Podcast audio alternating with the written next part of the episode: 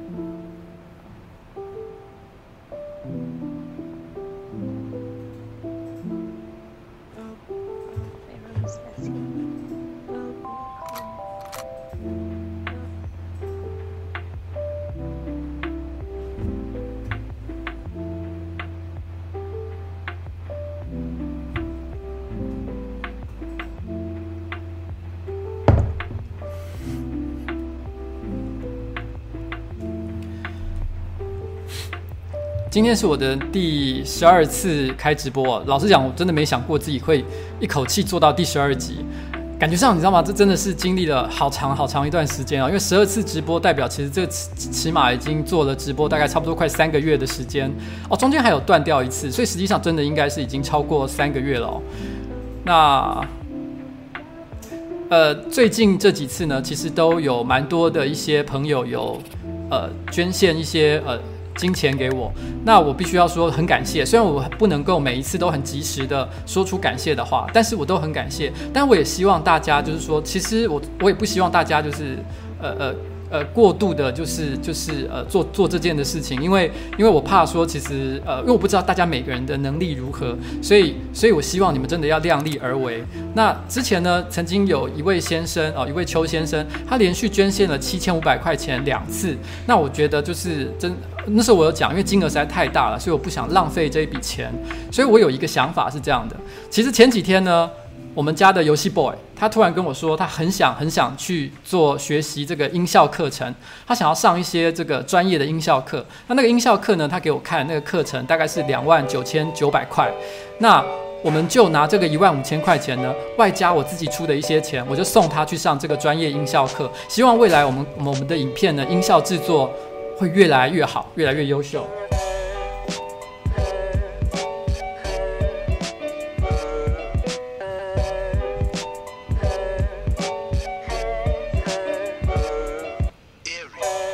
呃，关于大蟒玉的事情哦，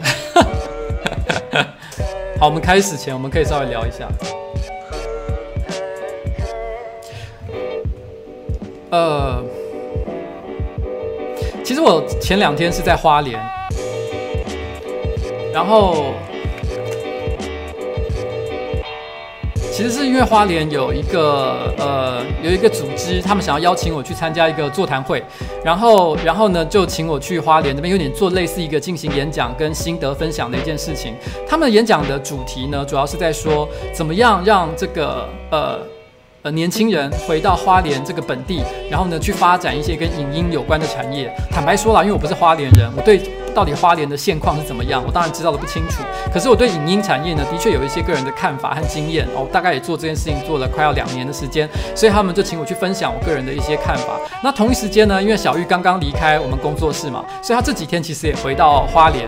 然后，然后我们在这个座谈会的现场还有跟他碰面这样子。那其实我们一直都过得很还还蛮开心的这样子。然后我们我们其实虽然是分手了，但是其实双方都是没有任何的怨言的一个情况。那到底他为什么会离开呢？他其实有跟我说一些理由，但是这个理由是不是真实的状况？坦白说，我不敢讲。好。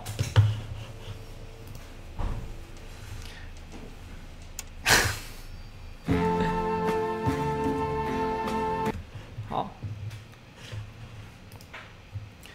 呃，他是这样说的啦，就是说，因为其实我们在之前的时候，呃，这段时间，其实我必须坦白讲一件事，就是说，呃，小玉是一个非常优秀的人，他在巴哈有很多很多的做节目的经验。他来的前几天呢，其实我们就一起去上了一个，呃，应该是东森新闻的一个直播节目。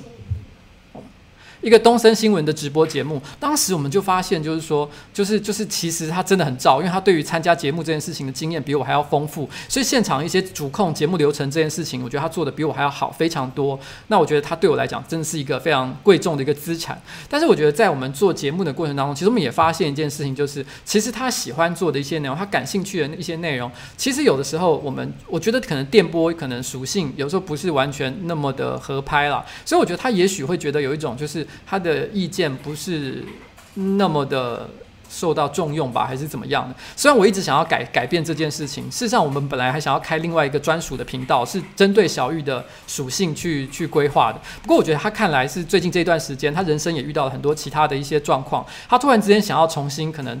审视一下自己的脚步吧，因为我问他说：“你接下来想要做什么？”他说：“他其实还没有想得非常清楚，他想 maybe maybe 他可能呃，因为他本来就很喜欢一些呃户外的运动，然后滑雪各式各样的东西。他说他很希望也许冬天去当滑雪教练，然后夏天呢就在花莲这个地方呢，然后做一些呃他更感兴趣的事情。所以呃，我想这是一个人生的选择啦。我也跟他讲，就是说呃。”其实，如果他有任何不同的想法的话，因为这几天其实他飞到日本去了，那他其实回来的时候呢，随时还可以后悔跟我说。但是当然的，我个人是觉得他应该应该是不会后悔的啦，他应该是已经做好了这个决定。嗯，就这样。那呃，说老实话，其实我也不知道该怎么讲这件事情。我个人是觉得有点遗憾了。那那呃。好了，其实这不是今天的重点。其实，其实，其实我要先讲一个感谢的话哦，就是你们看到我今天的那个封面啊，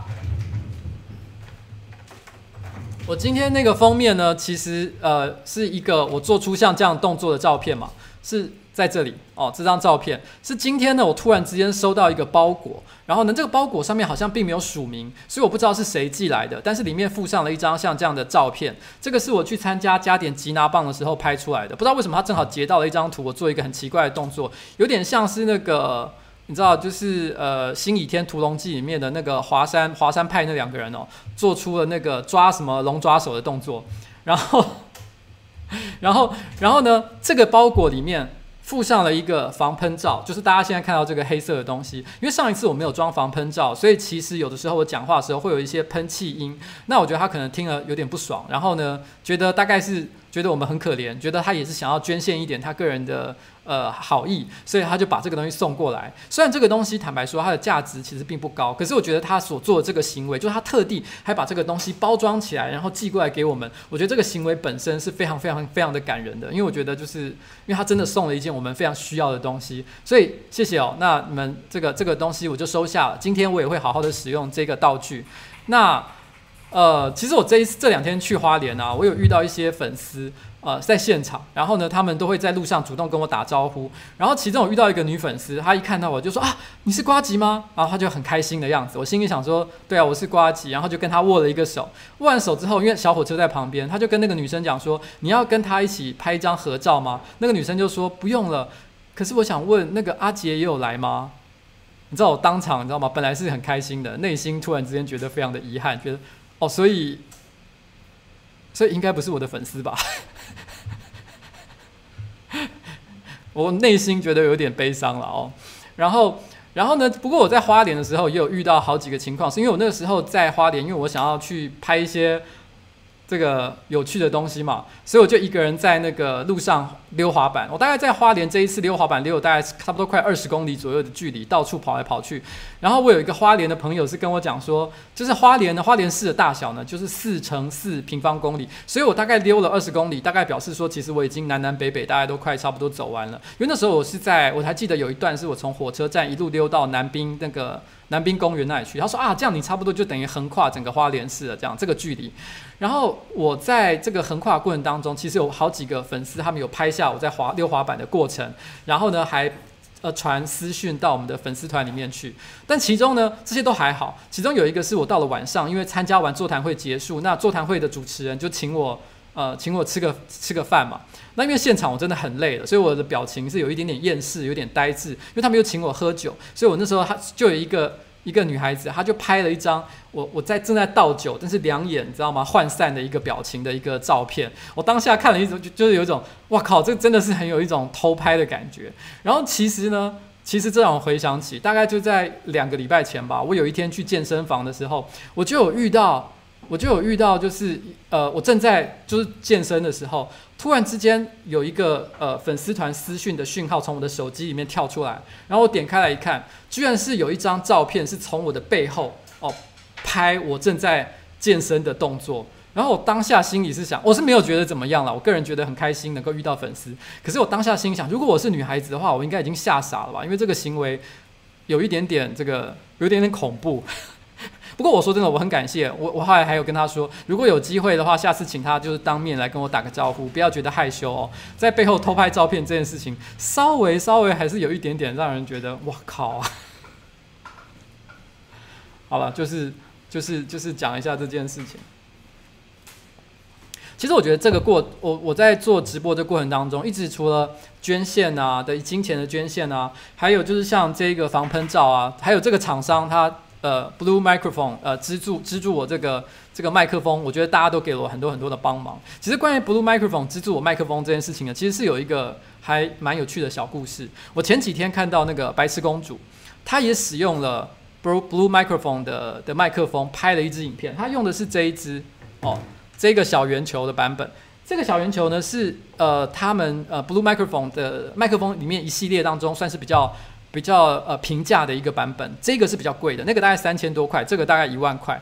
最早其实 Blue Microphone 也是要我用这一支来拍呃直播，那他寄来的时候，我那时候是觉得还蛮感谢的，因为这是一支其实呃品质也还不错的麦克风。可是我那时候跟他讲说，我觉得这样子用起来，我希望有一个防震架，效果会比较好，所以他就马上又寄了一个两千多块的防震架给我。我已经觉得自己很鸡歪、很过分了，可是没想到。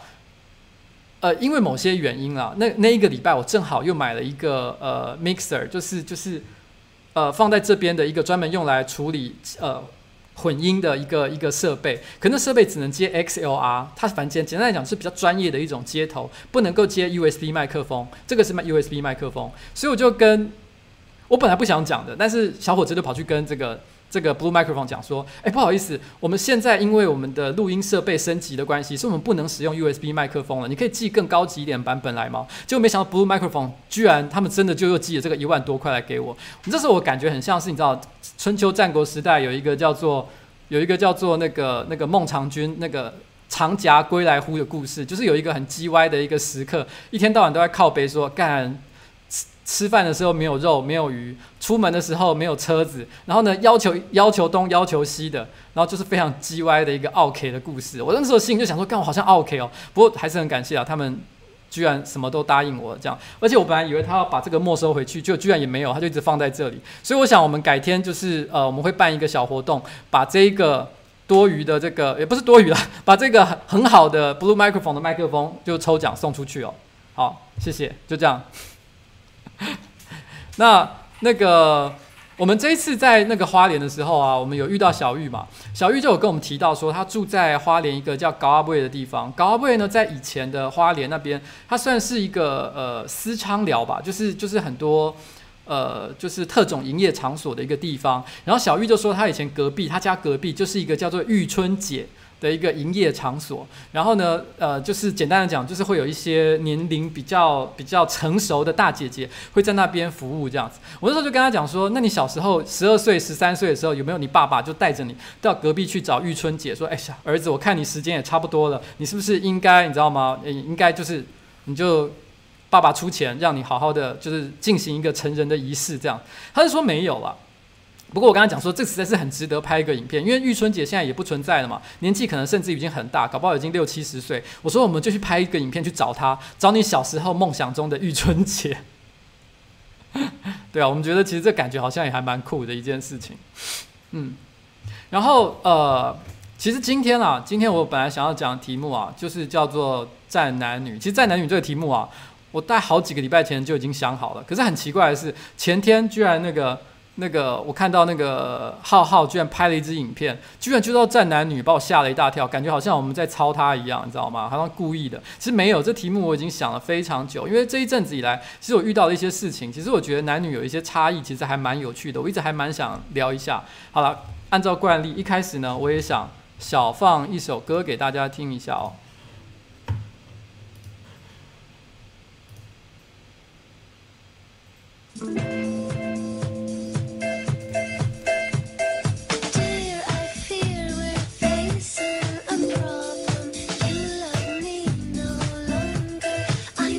这首歌呢叫做《爱情的傻瓜》（Love Fools），然后呢，唱这首歌的人呢，呃，谢谢 Timothy，他就是花莲的主持人，呃，这首歌呢，它其实是《罗密欧与朱丽叶》这部电影的主题曲。这个《罗密欧与朱丽叶》呢，大家可以看到这个画面看得出来，它并不是一个古装电影，它其实是 Tim Burton，他这个导演叫 Tim Burton，他拍的一个时装版的《罗密欧与朱丽叶》，他的。这部片呢，我觉得是我觉得，呃，很值得大家回头去追的一部电影。它虽然讲的就是罗密欧与朱丽叶，大家都耳熟能详的故事，它的故事剧情的结构也没有任何的改变，可是它换成了一个现代的时空，然后一个虚构的一个世界。然后在这个世界里面呢，罗密欧跟朱丽叶分别属于两个不同的黑帮，呃，世家。然后呢，这两边呢，呃，互相对立，可是两边的两，可是这两个青少年却互相相爱的一个故事。我觉得拍的非常非常的有趣，大家可以去看一看。然后这个时候的这个皮卡丘还非常的年轻，大家可以从画面上看得出来，长得真的是非常的可爱。好，谢谢邱先生。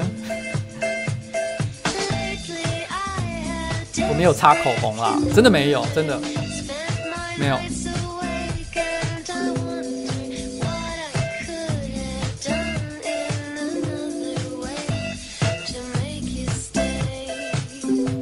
其实这个故事呢，认真分析的话，其实它就是西洋八加九的故事。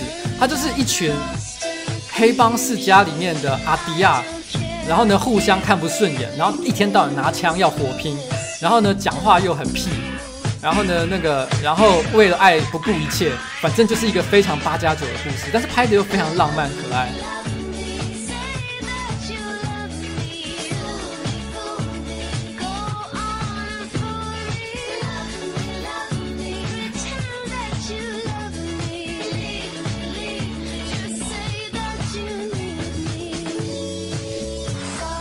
啊，对不起，我记错导演名字了。对，没错没错，我我呃，那个澳洲人，我忘了名字了，对不起。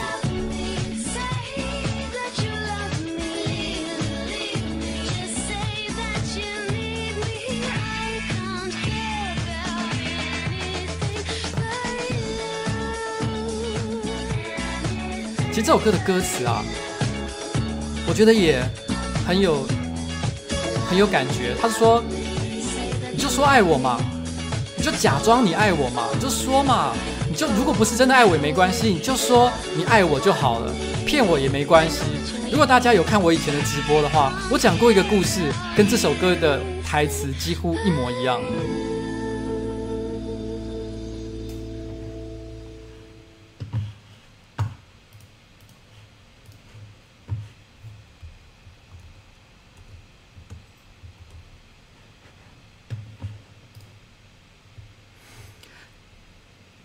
这其实你知道吗？这我这几天啊就在想，你知道，因为我其实在想要讲男女之间的一些差异的一些事情哦，让我想起了以前以前一些小时候跟约会有关的事情。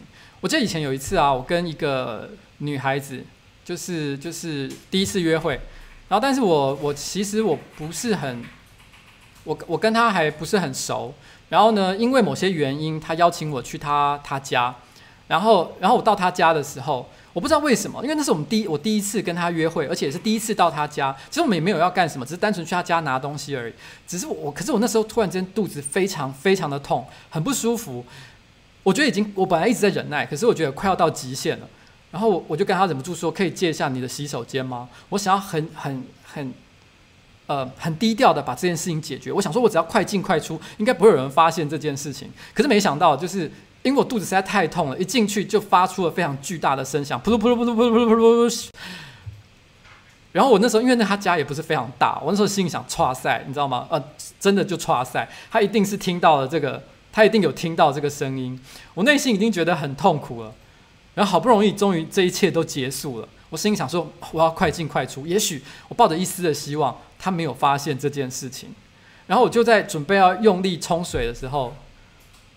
我发誓，我真的没有，呃，没有没有，我那一天的状况的确是肚子很痛，但是我所排出的量应该也只是普通的量而已。可他家的马桶就是偏偏就是在那一瞬间就堵住了，我绝对没有开玩笑，也不是在编造这个故事，他真的就堵住了。我在里面满头大汗，拼了命想办法解决这件事情，最后不得已只好出来跟他讲发生了这个状况，就是。你知道我我我其实这几天我去花莲，我有遇到一些很坑的事情，我就跟汤马斯讲说，其实我不太确定为什么，但是我觉得我从小到大，我觉得我很容易吸引一些莫名其妙的人，发生一些莫名其妙的事情。我觉得我就是一个，你知道，就是就是天生就是一定会会会，你知道吗？就是会会会发生怪事的一个人，就是我是天生体质 DNA 可能有些很奇怪的地方吧？为什么会有这么这么莫名的的一个状况发生？我也不是很很了解。然后其实有一次是反过来的情况，是有一次我在开车，然后那个女生坐在旁边。不过那个女生其实并不是我在谈约会的对象，那个时候其实我已经跟我现在的老婆在一起，然后她只是我们公司的一个女孩子这样子。然后因为有事，所以我载她去一个地方。然后因为既然是在车上嘛，所以我们的门窗一定是关好的。突然之间没有任何声响，但我闻到了非常非常臭的。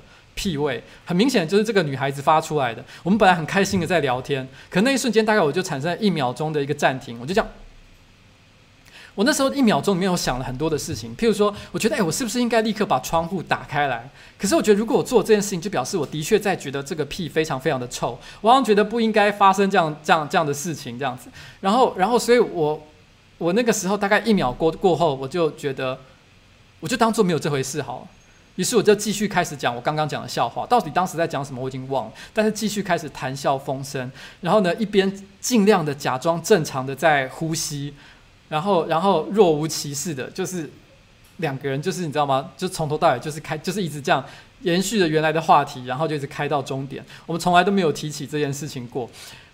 我到现在有时候还会想起这件事情，就是心里在想，到底这件事情的完美解法是什么？因为如果车上坐的是另外一个男生的话，我早就已经干掉他说你他妈放屁，对不对？然后把车窗摇下来。可是因为是女孩子，所以我完全不敢说任何话，我怕她，你知道吗？这辈子再也不敢用正眼去看我。你知道我我去女孩子家，我对于我发生这个这个异常排泄的状况，我感到非常非常的羞耻。但是你知道吗？这个女生发生了这件事情，但是我却你知道吗？我我却觉得好像我一定要顾及他的颜面。我觉得其实这就是一个，我觉得这个其实就是一个怎么知道？这就是我们在处理事情的时候，我们会有一个双重标准的一个现象。其实我觉得这是一个很莫名的一个一个一个状况了。哎，突然想到，在继续往话题往下讲的时候，我突然想到一个额外的话题哦，就是我今天看报纸的时候，因为刚刚讲到排泄呃相关的话题嘛，我突然想到我今天看到报纸上面的一件事情，我觉得非常的屌。跟我今天要讲的主题无关了，就是这几天其实有一个呃活动，就是裸体骑单车的活动。他这个裸体骑单车的意思就是说，他们也没有什么要呃，他们也不是真的要表达什么很夸张的意思，什么呃，只是单纯的就觉得就是可能觉得呃呃一个很健康、很自然、很阳光的活动，就是我们是骑单车，很健康。然后但是呢，我们就是要不要穿衣服，然后呢，然然后呢，就是我们要人要过着自然的生活，类似像这样吧。我其实没有很研究这个活动的一个主题啦。然后，然后他们就说要去呃裸体骑单车，但是这个裸体骑单车本本身呢，这个国外本来就有这个活动。那台湾参与的人其实不多，因为毕竟裸体骑单车，我想，我想很多人应该还不敢，台湾大部分都不敢尝试这件事情。而且我觉得台湾裸体骑单车参与的人，我觉得大部分人都蛮没种的，因为很多人基本上还是有穿裤子，真的完全裸体的其实不多。其中有一个人，他特别有图说，还标示出他的名字，叫做阿空。我看到阿空这个名字的时候，你知道吗？我就。因为我我其实不认得这个人，我对他的长相也没什么印象。可是我一看到这个名字，会觉得干好屌。为什么呢？好，我要讲一下。我觉得台湾史上，如果有人要写一本书叫《台湾行销广告史》之类像这样的一本书，我认为有一个阿空参与过的行销活动，绝对要写在那上面，因为他是台湾有史以来最屌的行销活动。虽然很少人知道，因为他非常非常的低调。呃，大概在五一八学运结束后没有多久，那时候有一个台湾有一个专门做性玩性爱玩具的一个厂商，叫做异物。我一直都还记得这个厂商名字，就异是奇异的异，物是物体的物，就是有一个呃，好像有有一个异物感哦，在身体里面有一个异物感的异物，这名字本身就取得还还蛮屌的。然后然后呢，他那时候推出了一个商品，叫做维挺山丘跟呃非凡神器。简单来讲呢，他们就是出了两款假老二，哦，假阳具。然后呢，一个是呃叫做维维挺山丘，意思就是暗示是陈维挺。然后非凡神神器就是暗示林非凡的那个。然后就是，但是他没有真的去找这两个人开模啦，应该只是他想象中这两个人的呃阳具长什么样子，然后做出了两个，然后来卖。然后我觉得这个想法其实还蛮屌，因为直接乘着五一八这个学运当时的一个热潮，然后呢开卖一个同名商品，我觉得算是很有创意，所以就让我对这个对这个呃三一八学运，对不起，我是不是讲错了？三一八学运，我刚刚讲错了，对不起。然后所以我这时候觉得啊，这个这个还蛮屌的嘛，我觉得他就是就是很有创意的一个团队。然后过没多久，我后来就看到这一个同样同名团队，他推出了一个活动，我觉得真的很炫炮。那个很炫炮的活动呢，就是他找阿空这个人。我那个之前我并不认识阿空，我只知道说，后来我因为这个活动，我知道说，好像阿空是同志圈的一个名人。然后呢，他找他用他的呃阴茎去开阳开模，做了一个一模形状一模一样的假阳具。其实这个事情呢，在呃性爱玩具市场里面算还蛮常见的。如果你去光华商场，然后你其实常常会看到有人开模，然后做一些什么知名 AV 女优的某某部位之类的，所以这其实还蛮常见的。然后当时他开模做了这个这个名人的这个这个这个假阳具之后，他居然做了一个行销活动。就是办了一个 party，然后请阿空来，然后现场示范使用这个假阳具，然后就是让这个呃呃拿就是阿空拿这个假阳具，然后呢去呃塞入自己的的肛门之内。你知道我那时候简单讲就是拿自己的。老二干自己的意思，你知道我当下看的时候说，哇靠！作为一个行为艺术来讲，这东西也太屌了吧！居然有人能想出这么这么炫炮的一个的活动。可是因为我看到这个活动的时候，这个一这个这个行销活动已经结束了。我当时内心想，虽然我不会买这个商品，可是如果我要是早一点知道这活动的话，我一定要去现场看，因为实在是太威了。你什么时候看过有一个人拿自己的老二捅自己？真的没有看过，非常的帅气，你知道吗？我那时候觉得这个活动很屌。我今天就看到这个这个这个新闻，讲到这个人，我就觉得。真的太威了！我对这个人到现在我我都无法忘记这个人的名字。然后，好了，我们现在回到我们的正题哦。我今天啊，呃，那个我们公司啊来了一个女孩子，是关关的朋友。然后他们两个人呢，今天一整天就坐在他们的座位上，窸窸窣窣的讲他们自己的悄悄话。然后后来他们讲得太开心了，就跑到会议室，因为反正会议室今天没有人用嘛，两个人就窝在会议室窝了大概四十五十分钟，就一直不知道在讲什么。因为其实我们从会议室往外往内看，其实听不到他们在说什么。但我内心就感觉，因为我们公司全公司以前一直都是八个人，然后只有一个是女孩子。突然之间多了另外一个女孩，然后跟着关关聊着一些私密的话题，我就觉得整个气氛非常非常的粉红，觉得好可爱。如果办公室里再多一个女生，可以有这样的感觉，就她真的是太好了。然后我那时候心里就在想到，一件一件事情啊，就是很久以前呢、啊，有一次就是我的一个女性朋友，有一天呢、她就跟我突然之间开始聊起她老公的事情。她可能跟她说，她跟她老公最近呃呃有一些呃婚姻上的一些问题。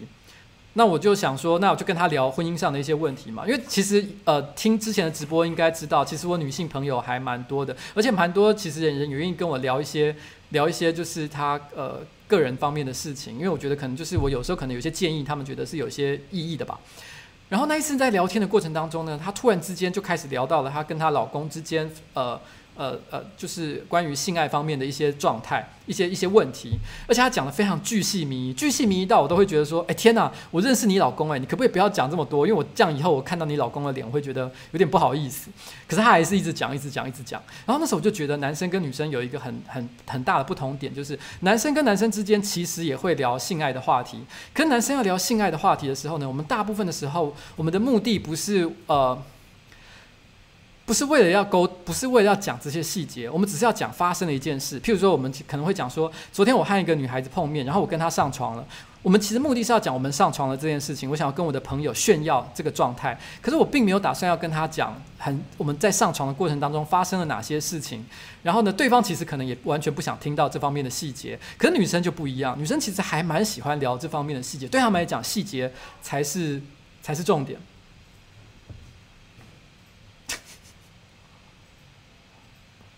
请大家不要跟我讲秘密是吗？没有，我也没讲发生什么秘密啊。我那时候就觉得，其实这个事情其实还有蛮有趣的。就是我觉得，这男生跟女生在沟通这件事情上，其实有一个还蛮呃是蛮不一样的地方哦。因为我觉得男生跟女生其实在很多观念不一样的地方，可以从很多小地方可以看得出来。譬如说约会，呃，之前有一次我参加另外一个直播，但不是我们公司的直播的时候，我也有聊过这件事情。我觉得我发现一件事情，女生呢常常会呃。觉得单独跟男生去看电影不一定代表是约会，可是我都会跟女生讲一件事情，你知道吗？你只要跟一个男生单独去看电影，在那个男生的心里面，他就觉得这一定是约会。因为我觉得，其实我发我遇过很多女生都有同样的一个想法，就是她她觉得她跟单独一个男生去看去看电影，她是你刚刚问她说，所以你是在跟他约会吗？说没有啊，他只是我的普通朋友，因为他们觉得跟普通朋友也是可以一起去看电影的。可是你知道，我敢打赌，他跟他去看电影的男生绝对没有这样想，因为我说真的，我觉得自己作为一个男生的体验是，如果我单独跟一个女生去看电影的时候，如果我有这样的机会，我内心里。就绝对不会把注我注意力大概有百分之五十的时间，可能我都在注意旁边这个女孩子的反应。你知道那个那个感觉是很微妙，就是因为我们很可能也不知道，呃，我们有没有机会可以跟她进一步发展。所以我们在看电影的过程当中，其实我们就会很变得，你知道，身体所有的肌肤就会变得非常的敏感。然后呢，只要两个人的肩膀不小心靠在一起，我们内心可能就会立刻开始读秒，我们心里就会想说。是，如果是在零点五秒之间立刻弹开来的话，我们可能就会觉得说，哦，没有没有，他他没有什么别的意思。可是如果两个人的肩膀靠在一起超过两秒钟，我们可能心里就会开始想，所以这表示这个女生可以可以的意思吗？就是你知道吗？男生在跟女生看电影的时候，无时无刻的，你知道吗？我觉得他们内心都是很忙乱的，他们一直不停地在思考一件事情，就是今天这个状况到底是什么？是不是表示说我今天有任何的机会可以有进一步的发展？所以，我们只要手不小心碰在一起，肩膀不小心碰在一起，我们都会觉得立刻开始思考这个停留的时间有多长，是不是长到表示我们的关系已经跟过去完全不一样？而这件事情可能女生完全都没有想过，你知道吗？这就是我觉得男生一个很容易会有，你知道吗？想太多的一个问题。但是我觉得，我觉得男生不要骗自己。我相信很多男生，九成以上的男生都有过这样的状况。你只要跟女生出去，你心里一定会在想同样的事情。嗯，男生就是这样这样的一个状况。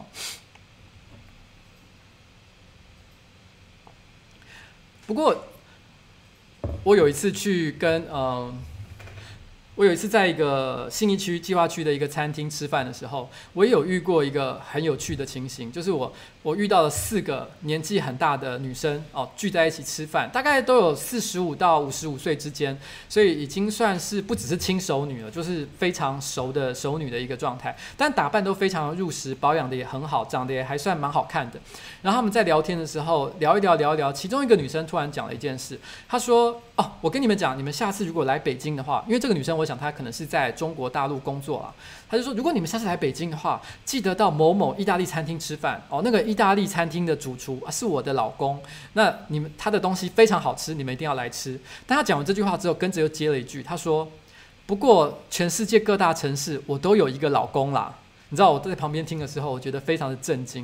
你知道吗？我觉得在很多年以前，会讲这种话只有男生。但是突然之间，你知道吗？我听到了有人讲，有女孩子讲这一句话，我就觉得哇，时代完全改变了。以前我觉得只有男生会夸耀自己在世界各大城市都有一些小三，有一些情妇，有一些什么东西。现在连女生都会炫耀这样的事情，所以你说明这个时代其实有一个改变。但是我觉得，其实虽然有有一些改变了。但是我觉得在表现的行为上还是会有一些差异。我以前好像有讲过一个故事，是我和我的老婆出去看电影的时候遇到前女友的故事。其实这故事我好像忘了，我不知道有没有讲他后续我对这件事情的一个观点。就是呃，我大概简单的再讲一下这个故事哦，因为我真的忘了我到底有没有讲。你知道年纪大了就会有一个问题，就是我们的长期记忆。变得很好，但短期记忆变得很差。然后呢，所以同样的故事，我们会忍不住讲十遍，让我们身边的晚辈真的觉得很受不了，就觉得我们是个阿伯这样子。所以我就容许我稍微再讲一下。有一次我跟我老婆去看电影，然后呢，我们呃，因为我们是老夫老妻了嘛，所以我们打扮非常的随便，穿着短裤拖鞋就去看。然后呢，就在看电影的场合，我们遇到呃我的前女友，但我前女友看起来她应该是跟她的新男朋友约会，所以两个人呢，呃，穿得非常的入时。然后非常的时髦，然后呢也也非常的漂亮，这样子，然后就是就出现在我的面前，我只有跟他简单打个招呼，然后没有说任何多余的一句话，然后就分开了。然后我老婆有问他是谁，我就说我也很老实的讲是我以前的女朋友。那我老婆那一整个晚上心情都非常的不好，我心想说我不知道她在不开心什么。因为我明明也没有跟对方多说什么话，而且对方也是跟她的新男朋友出来约会，很明显是毫无瓜葛的一个情况啊。然后结果后来隔了大概两个月，我才从我妹妹那里知道，我老婆那天之所以生气，是因为她觉得她被比下去了。因为我老婆她基本上就是素颜嘛，然后穿得很随便，可是呢，这个女生全副武装，她觉得说，在这个场合底下，她觉得她被比下去了，她觉得内心就是觉得很不甘心、很失落、很生气。可是这件事情因为不是我的错，所以他也不好意思大声的骂我，所以他只能生闷气，一整个晚上都不跟我讲话。我当下就觉得很莫名其妙，我心想说，我都没有嫌弃你，你有什么好嫌弃我的呢？那我根本不会觉得你这样子有什么不好啊。可是后来又隔了一段时间，我重新想起这件事情的时候，我就觉得，我突然之间可以理解，因为我想想到一件事情，就是如果说今天有一天，呃，我的前女友。带着她的现在的新男朋友出现在我的面前，她的新男朋友长得很帅，我应该只会恭喜他，而不会觉得有什么不好。可是如果这个新男友开着宾利哦，宾利是一种呃起跳就一千万台币以上的一种名牌名贵的车子，呃，开着宾利接他接送他呃到我的面前，我可能当下也是会觉得有一点点不甘心，怎么好像？你的新男友很厉害的样子，你知道吗？我觉得男生跟女生其实本质上有一，其实是有一些呃，我觉得在需求面是有些相似的东西，只是表现出来的不同。其实男生没有很在意外表这件事情，我们不在意我们的竞争对手的外表，但是我们可能会在意我们的竞争对手，呃，他他实际上现在的生呃生涯职业的一些状况，我们可能会因此感到嫉妒，感到不甘心。所以其实这个不甘心的感觉呢，我觉得男生跟女生其实是一样的，只是表现的方式不同而已。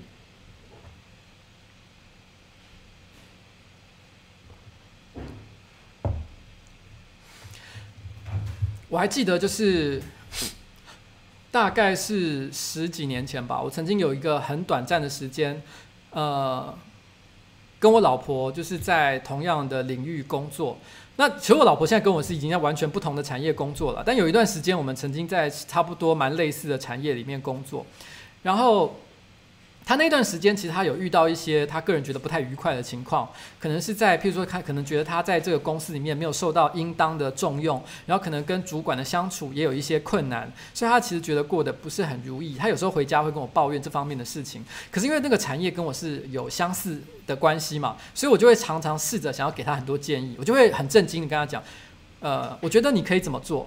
那我给他给他 A B C D E 不同的建议。那因为我觉得我是很很希望表达出我是很诚恳的在想要给他一些一些一些解决的方案，而不是随便讲讲而已。所以我一讲就讲了非常久，可能讲了三四十分钟。可是我觉得越讲他看起来脸越臭，越不开心。我那时候心里就想说，我已经很关心你了，才会跟你讲这些，为什么你要这么的不开心呢？一直到很多年以后啊，我才突然之间。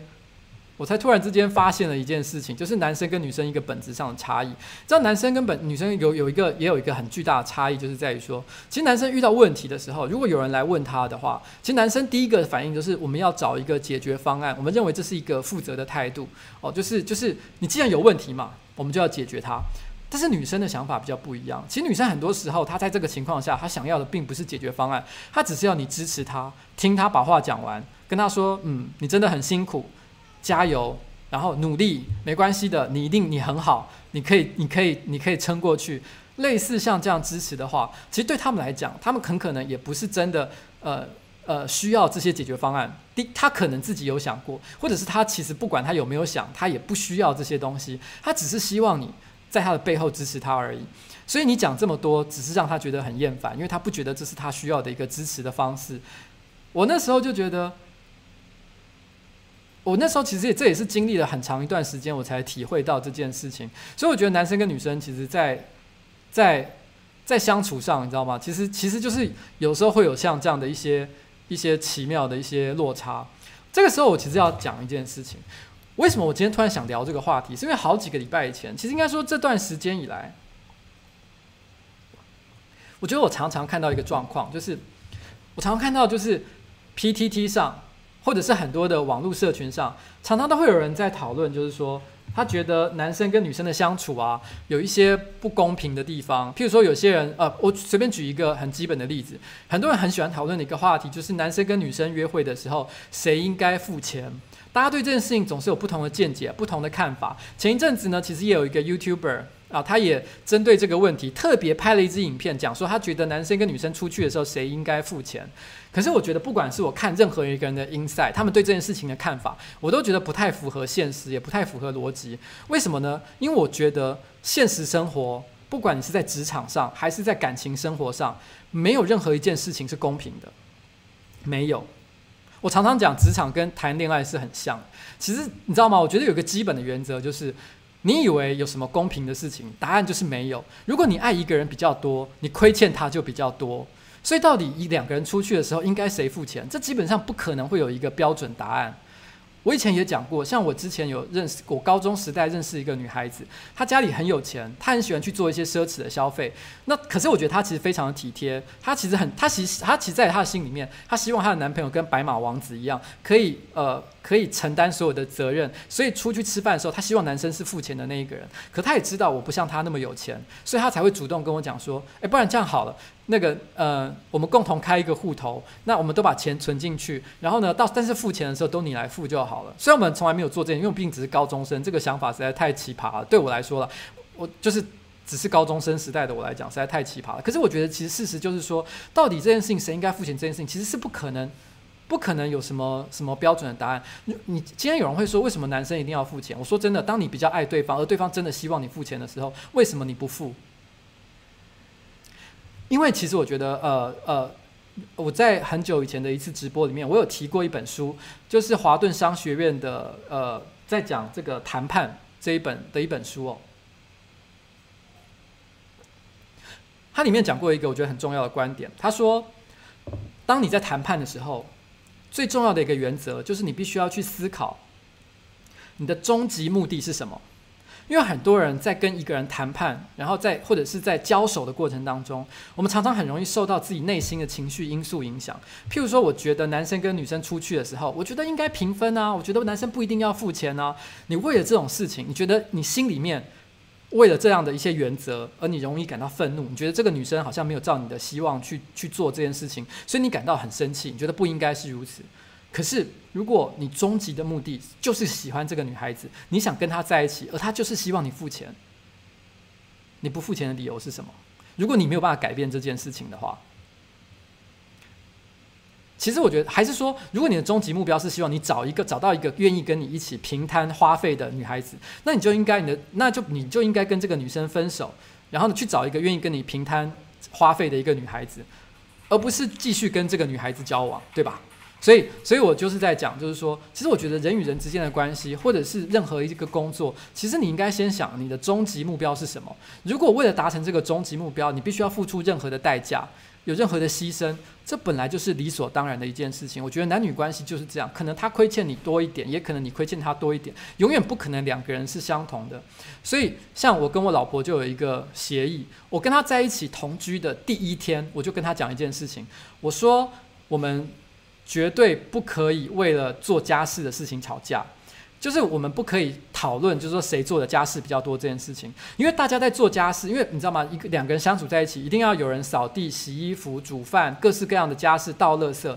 到底哪些事情比较累，哪些事情比较辛苦？其实这个每个人的价值观不同，所以你很难去判断。所以如果说有谁想做什么事情，就去做。你觉得垃圾应该倒，就去倒。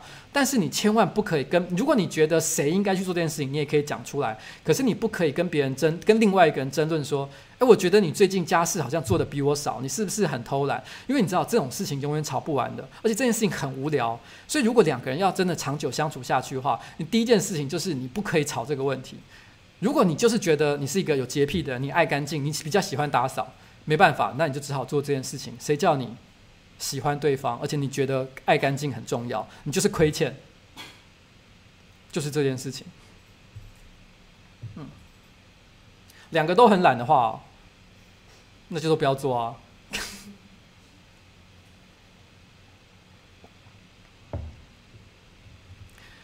所以我我觉得啊、呃，因为男生跟女生嘛，我觉得其实本来就没有什么公平的事情。所以我，我我这时候就想到一件事情，就是说，你知道之前啊，我有一次就是，我觉得很多人也很喜欢聊的一个话题，就是男生跟女生啊，他女女生很喜欢抱怨一件事情，就是说，他们觉得女孩子啊，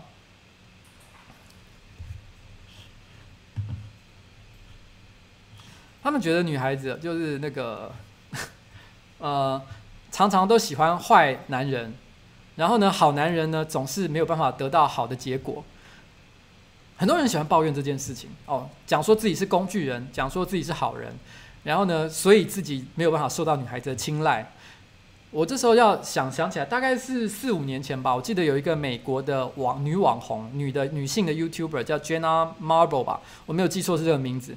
我记得她讲了一件很好笑的事情，她说，因为在英文里面有一句话叫做 “Nice guy do not 呃、uh, finish last”。意思就有点像是，就是说好人呐，总是你知道吗？没有办法，没有办法在比赛里面获胜，总总永远永远是最后一名，像这样的意思哦。好人永远是最后一名的意思，所以得不到女孩子的欢心。然后呢，他就讲了一个我觉得还蛮蛮尖锐的一个批评。他说：“对啊，他说你们好，如果你觉得好，他说你不要觉得难过，好人哦，你不要觉得好人永远都是都是最后一名，起码有一件事情你们是第一名，就是你们是个智障。”哦，在智障这件事情上，你们是第一名啊！他为什么会这样讲呢？我觉得他讲的话，其实我觉得非常有道理。他说，其实男生跟女生呢，其实不管是男生还是女生，你本来就很容易受到跟你同样属性的人所吸引。他说，譬如说，如果你今天哦，你喜欢一个辣妹，这个辣妹呢，物质欲望又很重，喜欢买名牌包包，你喜欢她，可是她却不喜欢你。其实很有可能的原因，就是因为你长得不够帅，你不够有钱。可是很多好人就会觉得说。这个这个这样的女孩子很坏很糟糕，可是你应该反过来想一件事情，就是因为这是因为这个女生她本来就是一个长得很漂亮，然后呢物欲又很重的一个女孩子，所以她喜欢的也是跟她长得一样漂亮、一样物欲很重的肤浅的男生啊，所以这只是她的择偶条件，跟跟。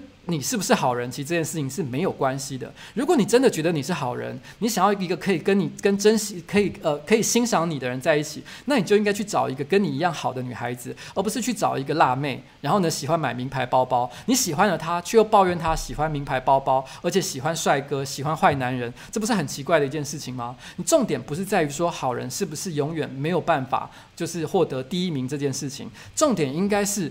你你你你到底想想要的一个择偶条件是什么？其实 Jenna Marble 在讲这件事情的时候，我觉得其实还蛮有道理的啦。就是，就是他他还有特别讲说，他讲了一个例子，他就说，当你看到一个辣妹喜欢帅哥的时候，你应该想想想安杰丽娜跟布莱德比特的例子，就是因为是安杰丽娜这样的人，她才会去吸布莱德比特的老二嘛。这是 Jenna Marble 的讲法，我觉得他讲的是非常的有道理啦。所以，所以其实呃，我觉得就是这跟我刚刚讲的事情是一样的一个道理，就是说。男女之间的关系，其实我觉得本来追求公平就是一件没有什么太大意义的一件事情。我觉得很多人试图想要在这件事情去争论，觉得说什么样的行为是对的，什么样的行为是错的，但我从来都不觉得这是一件合理的事情。嗯。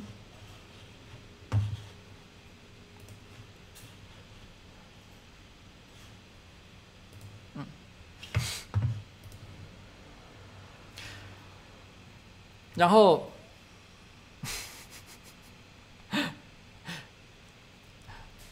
呃，我上次的时候其实有有聊到说，呃，如果有兴趣的话啦，其实我觉得，其实大家大家可以留一些呃问题或者是一些一些故事给我，然后呢，也许我们可以在这个直播当中去去聊一下这样子。然后呢，结果有我就后来收到了一封我觉得还蛮有趣的留言哦，因为这个留言我不太确定，因为他其实讲完留言之后就跑了，所以我不太确定他是希望我把他的故事分享出来呢，还是希望我解答他的问题，因为他并没有真的留下一个问题，他大他大意是这么说的。他说他很喜欢一个女孩子，暗恋一个女孩很久一段时间。他觉得她很酷，然后呢，他觉得她是一个有艺术家个性的女生。然后呢，他一直很想接近她，可是一直都苦无机会。有一次，他无意间在交友软体上发现她的存在哦，然后他就觉得说，哇，那难得的机会，那我一定要跟她就是在线上跟她开始聊天。他就跟她聊了起来，然后他觉得聊得也很开心，然后终于把她约了出来。他心里想说，他要使尽各种浑身解数来吸引她的欢心。然后他就做了一件事情，他就说，他就说，他他说了一件事，他接下来讲了一件事情，让我有点这个，让我让我有点惊讶。说，于是我把我呃，于是我烤了一个太空蛋糕给他。我不知道你们知道什么叫太空蛋糕？简单来讲，就是你知道吗？就是甲油啊啦，你知道吗？就是呃，应该是指说有掺了大麻的一个蛋糕。就是想说，这个人是住在台湾吗？他居然可以做这样的事情，烤太空蛋糕给女孩吃。突然觉得这样的主题，他是不是觉得，因为我们是上班不要看，我们一天到晚在讲药物相关的话题，所以觉得我们真的讲这件事情是没有关系的？这位同学，我希望你最好不是住在台湾，住在阿姆斯特丹之类的地方了哦。然后呢，他就说烤了太空蛋糕给他吃，然后呢，他就说，他就说，可是没想到，就是吃完药之后，这个女孩子就开始。呃，突然之间展露了他的真实面目。他说他开始讲一些他觉得很愚蠢的话题，然后呢，讲一些什么带放大片啊，就是就是那种你知道，就是呃爱漂亮的一些肤浅女孩子的话题。他突然之间觉得非常的失望。他喜欢的女生不是应该是一个很酷炫的女孩吗？于是他觉得很失望。然后那女生还直接约他说：“嗯，我们等一下就直接去。”去呃去他家里面，你知道吗？就是直接要开始进行一个约炮的一个流程，他就觉得很失望。他给了他五百块钱，用计程车送他离开之后就回家了。他分享这个故事给我，我觉得其实这故事有一个很有趣的地方，就是其实我不知道为什么呃。你知道，对对，有人说这是创作文，但是我说真的，我我这个人是觉得是这样。我一直有一个观点啊，你知道，很多时候我们常看一些日本的综艺节目，或者是看一些摔摔跤节目的时候，我们都会心里想，这是不是塞的？这个剧情是不是演出来的？这个这个这个这个这个呃呃反派跟正派之间打架，然后输赢是不是早就决定好的？如果你很在意这些事情的话，这些娱乐就不有趣了。所以你何必在乎呢？你知道，人生有很多事情，就是你你去思考这些真假的问题啊，就不有趣了。所以我们宁可相信这些事情都是真的。我当时听了这个故事之后，我心里想说：哇靠，那就是就是这个故事其实真的是有一些魔幻的一个味道。可是到底什么样的女孩子叫做好，什么样的女孩子叫做不好？我觉得其实这个是一个。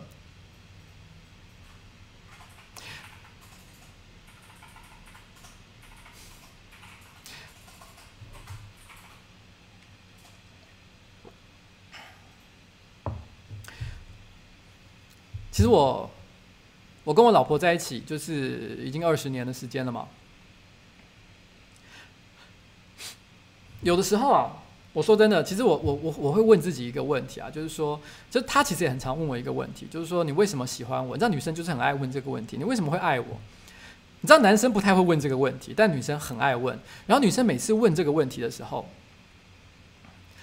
你知道我我每次一听到这个问题，本来可能我是很悠闲的坐在沙发上，可能在打电动或者是在放空。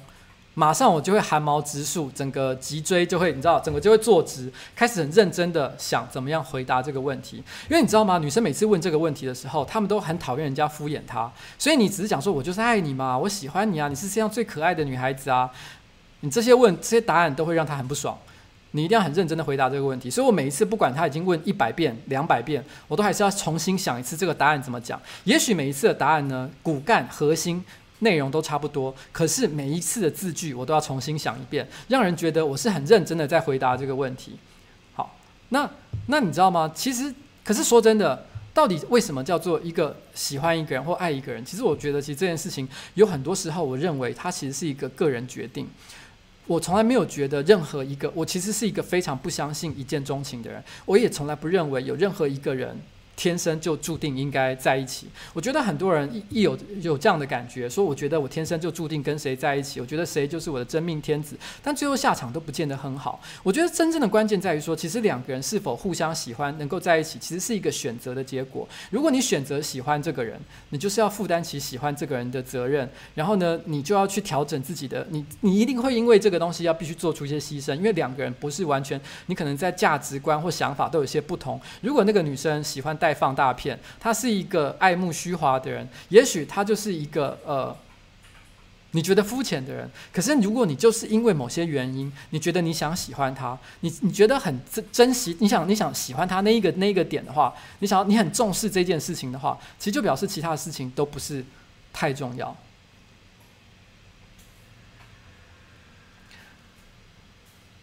有一句话我觉得说的很好，他说。男生跟女生呢，要要结婚或长久在一起，关键不是在于对方的优点，而是在于对方的缺点。意思就是说，如果你喜欢一个人，你可能很多人都会讲说，因为我喜欢又高又帅的男生，或者是我喜欢会唱歌的女孩子，你可能会对喜欢这件事情有很多很多的强调。但是这个只是你造成你一时之间可以喜欢一个人的一个，就对一个人感产生好感的一个理由。可是如果你真正要跟一个人长久相处在一起，其实真正的障碍跟困难。是在于对方的缺点，你能不能忍受的缺点，他他的缺点，忍受二十年、三十年，那才是关键。所以，当你决定要跟一个人长久相处在一起的时候，你反而应该想的不是他有多好，而是他有多坏。然后，如果他坏的地方你完全能够忍耐，你才能够在一起。嗯，所以其实我刚刚讲说，其实我觉得他对于这个女生呢、他看到了他一些小缺点，马上就你知道吗？呃。这个这个后退三三舍这个行为哦，其实我是觉得有点可惜啦。说老实话，我觉得当时不论如何，你都应该再试试看的。那这是我给他的一些意见啦。嗯。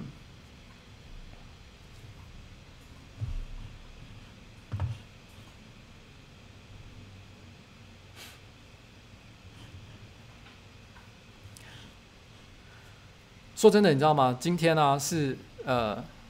其实我其实说老实话，有一件事情是，哎，刚刚关关是不是好像有讲这件事？就是每次直播的时候，我是没有开冷气的，因为我们公司的冷气非常非常的吵，所以为了要进行直播这个这个这个这个活动，因为麦克风非常的敏感，它一定都会收到各式各样的声音，呃。所以，所以其实我都每次只好把冷气关掉。我觉得前几次直播，我觉得我都还可以忍受，因为我觉得那个热的程度都还好。但说真的，最近这一两个礼拜，我觉得真的非常的恐怖。我觉得已经到了，我我说真的，我刚刚直播到前二十分钟的时候，我就已经觉得，你知道吗？已经有一种濒临死亡的感觉。虽然你们看不太出来，可是我觉得我讲话已经非常的困难了，你知道吗？然后，然后呢？然后我大概是呃。其实我睡觉从来不开冷气的，呃，应该说也不是说从来不开冷气，应该说大概三年还是五年前开始我就不开冷气了。然后，然后因为那时候就是觉得说，因为我们呃种种原因啊，一方面是觉得你知道。呃，我觉得开冷气对身体也不见得是一件很健康的事情，而且又加上我觉得，反正因为环保嘛，节能减碳的因素，所以我觉得不开冷气好像也对这个地球是比较好的，所以我就开始选择不开冷气这样子。但是前天还是哪一天的时候，有一天晚上，我早上在这个这几天，我觉得热的程度真的很夸张。我有一天突然醒来，在满身大汗当中醒来的时候，突然之间有一种感觉，就是我觉得我对这个地球已经仁至义尽了。然后，于是我还是把冷气就打开了，就是就是我终于破戒了，你知道吗？就是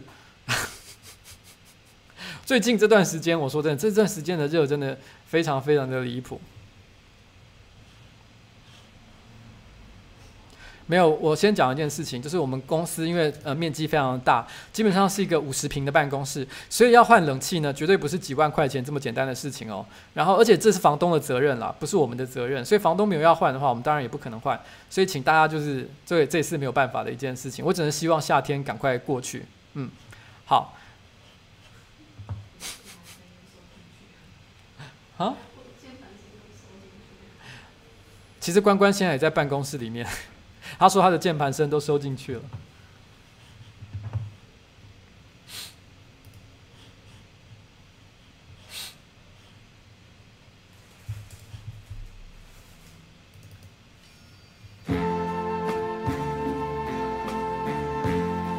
好了，我接下来要放一首歌，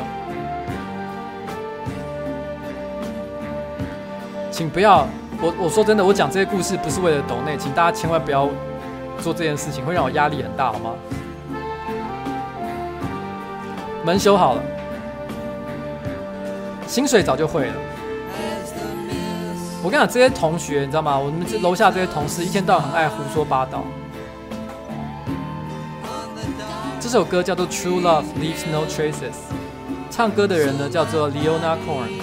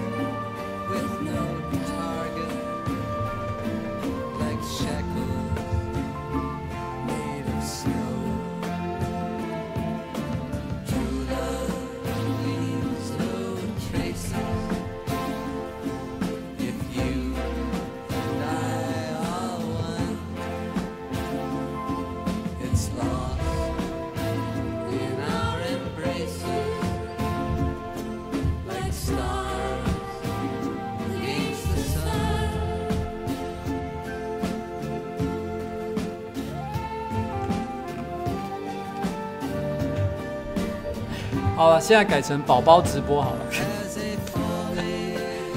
这首歌呢叫做《True Love Need Leave No Traces》，它里面有一段歌词我非常非常的喜欢。那那一段歌词是这样的，它是说，当叶子、落叶飘到地面的时候，总是有一小段时间，就那么几秒的时间会停留在半空中，就好像。我们两个人手牵在一起，我的头靠在你的肩膀上。你知道我听到这首歌的时候，这这段歌词的时候，我觉得这是我听过有史以来讲恋爱最美的一段歌词。他在讲的事情就是，恋爱过程当中美好的事情都是一瞬之间的，那种很短暂的突然之间发生的事情，好像我跟你之间，就是我的肩膀偶然间的靠到你的肩膀上。这么短的一个时间，就是落叶飘到地面的那段时间。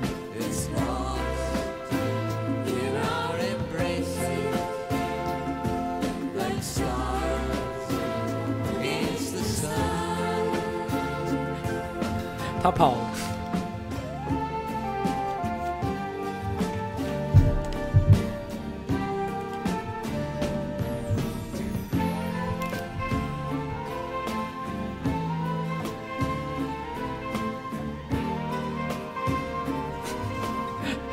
了。多肥还深？我说真的，其实宝宝刚来到我们办公室的时候，非常的瘦小。然后，因为他那时候是在流浪嘛，所以其实我们从外面请他回来，而且那时候他基本上是脚断掉的情况，所以他可能有一段时间没有好好觅食，所以后来他想吃多少，我都一直给他吃，一直给他吃。而且办公室的人都很溺爱他，只要他一讲说，因为你知道吗？通常像我自己家的猫，我养的猫，其实我都会控制他们吃东西的量。但是因为在办公室里面总共有八个人，然后只要他跟别人哀叫，然后大家就会喂他吃东西。所以我后来发现，你知道吗？因为他的爱实在获得的爱实在太多了，导致于说他现在胖的程度有一点点离谱，让人家。觉得你知道吗？其实我觉得甚至至于是已经有点难以忍受了。所以我最近开始跟大家讲说，接下来以后呢，只有我可以喂它，请你们大家都不要再喂它了。我要好好的控制它的体重，这也是为了它的健康着想。不然的话，它真的变成一个海参，我觉得真的是也是太糟了。嗯。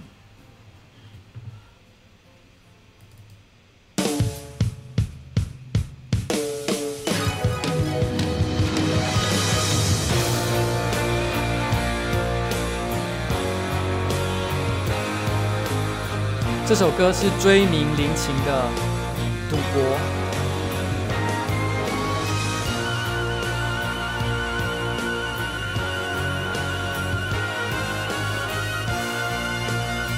这首歌呢是出现在呃一部电影里面的曲子，呃《花魁艺妓》还是什么之类的，反正是一个讲艺妓的电影。我突然忘了那个电影的名字。我说真的。我非常的非常的喜欢追名林琴，不只是喜欢她她的歌，也包含喜欢她这个人。我觉得她非常的具有一种 SM 女王的气质，恶女花魁，对，恶女花魁。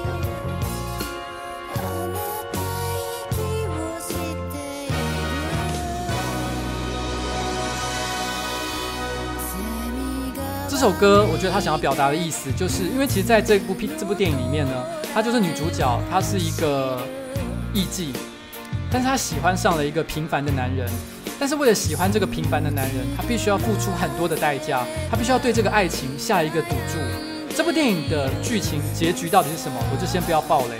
但是问题是，我觉得他想要表达的意思，我觉得非常非常的有趣。他并不单单的只是想要告诉你一个真爱最后终于有了结果的一个故事，它是远远超越这方面的一个讨论的一个事情。它的结局很多人可能不太容易理解，可是我觉得大家可以去试试看这部电影。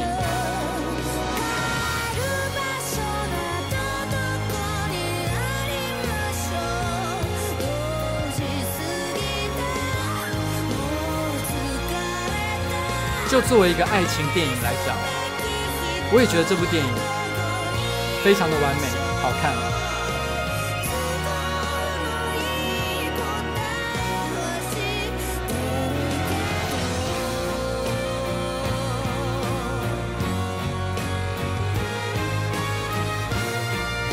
对，有人讲到智，没错，很棒。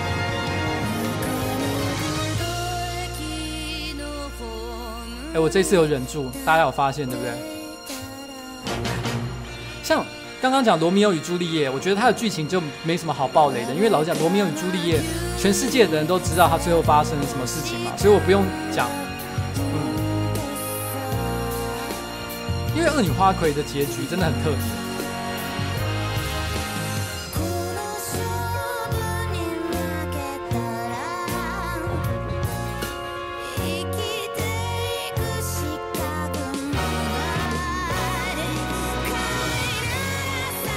大家那么想要我去爆雷啊？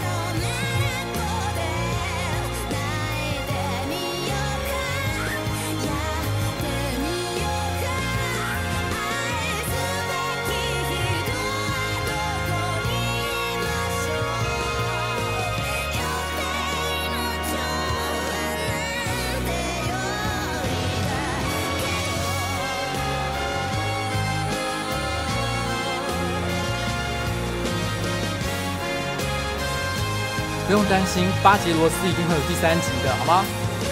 我要讲到巴杰罗斯，我说真的，我不知道大家有没有发现一件事情，就是巴杰罗斯啊，第二集啊，女粉真的越来越多了。因为你如果打开他的留言，或者是你按那个分享去看到底有哪些人分享的话，一整排看下来都是女孩子。这个情况我们从来没有遇过，而且我上一次看的时候，我之前我在我的粉丝团讲过一件事，就是我们男粉丝跟女粉丝的比例呢，已经从九比一变成八十四比十六，然后最近啊，最近又又提升了，已经快要变成八十比二十了，在巴杰罗斯之后二之后，而且我身边很多女性朋友最近都常常，呃，前几天。我就认识就有一个我认识的女生朋友突然之间很久没联络跟我说很想来我公司拜访。而且还问我阿杰是不是平常都会在办公室？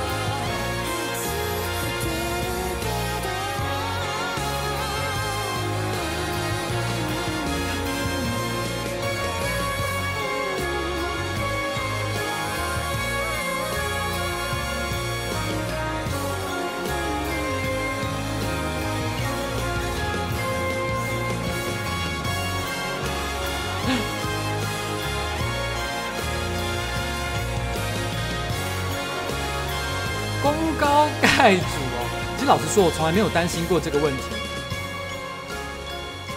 我反而还希望他，你知道吗？更成才一点，好吗？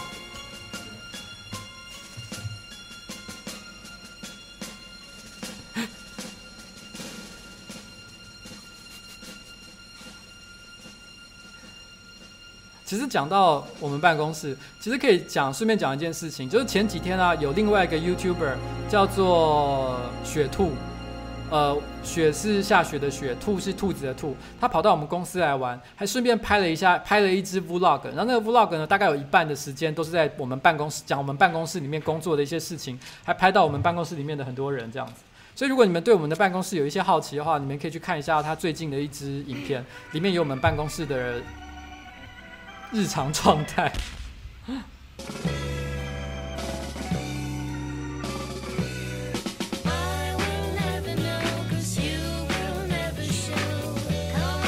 是 The Cardigans 的另外一首歌《Carnival》，他意思是说：“I will never know if you never show。”如果你不告诉我的话，我永远不会知道你爱我。所以，如果你喜欢一个女孩子的话，记得跟她说；或者是你喜欢一个男孩，你知道男生跟女生谁应该先告白？其实没有什么标准答案，尤其是这个时代。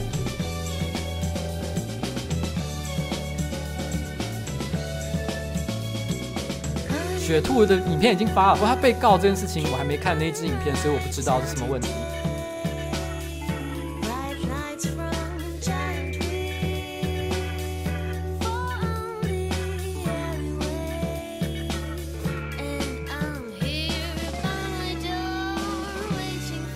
我老婆呢，常常一边做瑜伽一边听我的直播。你知道，在我之前做前三次。呃，前三次直播的时候，我每次回家，他都会批评我的直播很烂，他会讲一堆缺点，然后呢，让我觉得很难过。我每次是做完直播都会很紧张，我都会觉得回家我老婆一定又要又要批评我了。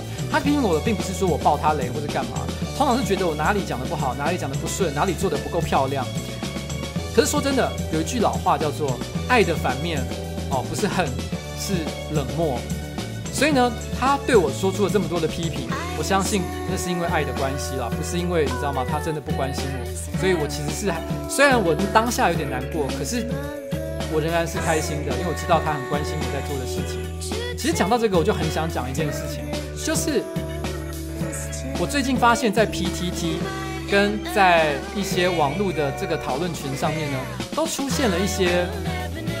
呃，我们上我们上班不要看工作室的黑粉，就是我会发现几乎什么，我们只要出影片，他一定会来留一些负面的留言，然后呢，甚至于会主动发文，然后批评我们的工作室或我这个人，而且每次都是固定那一两个人，然后我内心就在想，你知道我刚刚讲了吗？爱的反面不是恨，是冷漠。因为如果你真的不爱我们的话，你的行为应该是不看我们的东西。可是你每部都看，而且每部都有这么大的反应，所以我觉得。你的心里应该是爱我们的吧？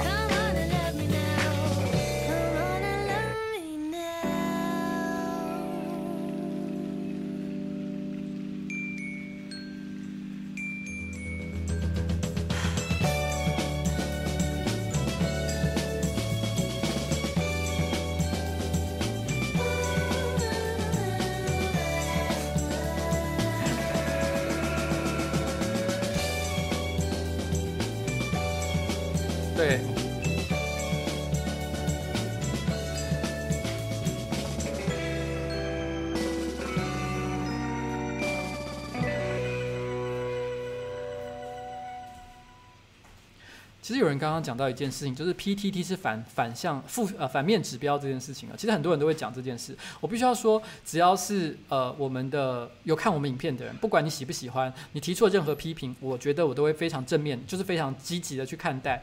但是呢，呃，PTT 是不是反向指标这件事情，我必须坦白讲，我不会这么说，但是我也必须要讲，很多人都会有一个错误的认知，就是觉得 PTT 等于全世界，我觉得这也是绝对不对的。事实上，我们可以从很多地方来看，就是说很多 PTT 上是主流的意见，可是在外面的世界里面却不是。很多人，我觉得很多阿宅的行为，就是他们可能看了某一部动画，然后他看到在动画里面看到一个梗，譬如说艾米莉亚，呃，是超级掰这件事情。然后，然后那个雷姆最棒哦，他们都会觉得全世界人都应该知道这件事。没有，我跟你讲，广大的世界知道这个梗的人非常非常的少，好吗？然后呢，可是可是可是，像 PTT 也是一样，很多人 PTT 都会觉得说，PTT 里面大家都知道的一个俗语，或者是他们里面常常的一些流行的话，他都觉得好像全世界都应该知道。我必须要讲，绝对不是这样的一回事。如果你跟一些比较普通一点的人说话的时候，你就会发现，PTT 上讲的很多事情啊，外面的人根本就一点都不知道。所以，嗯。就是这样，但至于我，我是这样觉得啦，就是说，不管是艾米莉亚还是雷姆哦，我都觉得啊都不怎么样啊。我觉得这部电影超，这部动画超难看的，好不好？站在我的立场了。不过我说真的，我觉得我第一次看到那个呃馆长在讲那个艾米莉亚跟雷姆的事情的时候，我也真的觉得好好笑。因为你看到一个大只佬，你知道吗？这么认真的跟你讲说他很喜欢看动画，你真的看了就觉得真的太可爱了，你就觉得哇，这个人。那也叫勾追啊！好，然后其实顺便最后啦，结束之前，我聊个无聊的话题，我聊个额外的话题。嗯，因为最近很多人问我这件事情，但我在我的直播上，好像从来都没有讲过，就是问关于这个这个呃柯柯市长哦，就是他们觉得这一次的网红行销哦，到底是有效还是没效？我在很多地方都聊过这个话题哦，可是我觉得我其实很想要好好的讲一次这件事情，就是这一次所谓的网红行销，大概总共花了呃找了九个 YouTuber 嘛，花了大概不到一百万左右的代价，然后找了这九个 YouTuber，很多人的批评，第一个常见的批评就是说，他们觉得这个是在行销柯文哲市长本人。哦，但但不是在行销整个四大运或者是选手，因为焦点都在柯文哲的身上。我觉得这件事情它有第一个很不合逻辑的地方，就在于说，如果今天不是柯文哲的话，这整个行销 campaign 都不会，这个整整个行销计划是不可能存在的。为什么？因为他们的行销预算其实有限，然后他每一个 YouTuber 都发了不到十万块钱的一个预算。其实对很多 YouTuber 来讲，我我觉得我们就算了，我们不要讲我们自己。但很多 YouTuber 他们的订阅是几十万的，他们的呃业配费用绝对不是只有这么少而已。可是他们都愿意用十万块钱的代价去跟做这个合作，除了当然是大家都为了想要支持四大运之外，更重要的一个原因是因为在这个合作过程当中有一个交换条件，就是柯文哲，因为他们是这样跟我们讲，他们说虽然我们的预算不多，只能给你们十万块钱，可是呢，可是。柯文哲可以随便你们玩三十分钟，你知道，当你听到预算只有不到十万块的时候，你内心有一点失望，因为你希望拿更多的钱。可是你一听到，我靠，可以跟可以柯文哲可以任我玩三十分钟，这么屌的事情，那我当然做啊！所以我们当然就会非常的兴奋。如果今天不是柯文哲的存在哦，其实这些影片是不会被拍出来的。而且这有一个很有趣的事情，这有一个很有趣的事情，到目前为止，整个四大运的行销活动花了多少钱？其实我不知道。我不知道，但是我相信两三千万以上绝对是有的。怎么说呢？像之前他不是拍过一个电视广告吗？那个电视广告就很大很酷炫的那个电视广告，那电视广告光是拍摄费用就花了六百万，还不包含你下广告的费用。所以你想想看，这这个几千万的行销预算里面，这里面只花了一百万做网红行销这件事情。可是我们发现一个很有趣的现象，这些人在批评说：“诶，你们这个四大运的行销啊都没有哦。”都都就是就是就是都在行销柯市长，然后用这个网红行销的内容来批评整个四大运的行销 campaign 的时候，这个最大的矛盾点就是，明明行销预算只占总体的行销预算呢，就是网红行销的预算只占总体行销预算的这么小一个部分，结果你们看到最大的影响的事情都是在这件事情上。我觉得这个只有一句话可以形容，就是嘴巴上的嘴嘴这个嘴巴很硬啊，但身体却很老实嘛。明明你觉得看不起的东西，可是你看起来却是最大的一件事情。你说，你说你觉得四大运都没有在行销四大运的实质内容，或者是四大运的选手，事实上他们有做，只是做了你也没看见。所以你觉得这个四大运的行销很低俗，可是事实上你也只看到低俗的东西。所以代表了什么？代表你们这一群人，你知道吗？你们他妈就是一群伪君子。我就是要讲这件事情，非常的让我不爽。我觉得这些人，嗯，你们下次对自己诚实一点好吗？承认你们自己的问题。好了，我要讲的就是这样。然后，哦，最后我再提一件事情，就是下礼拜一，哎，我们是几点？下礼。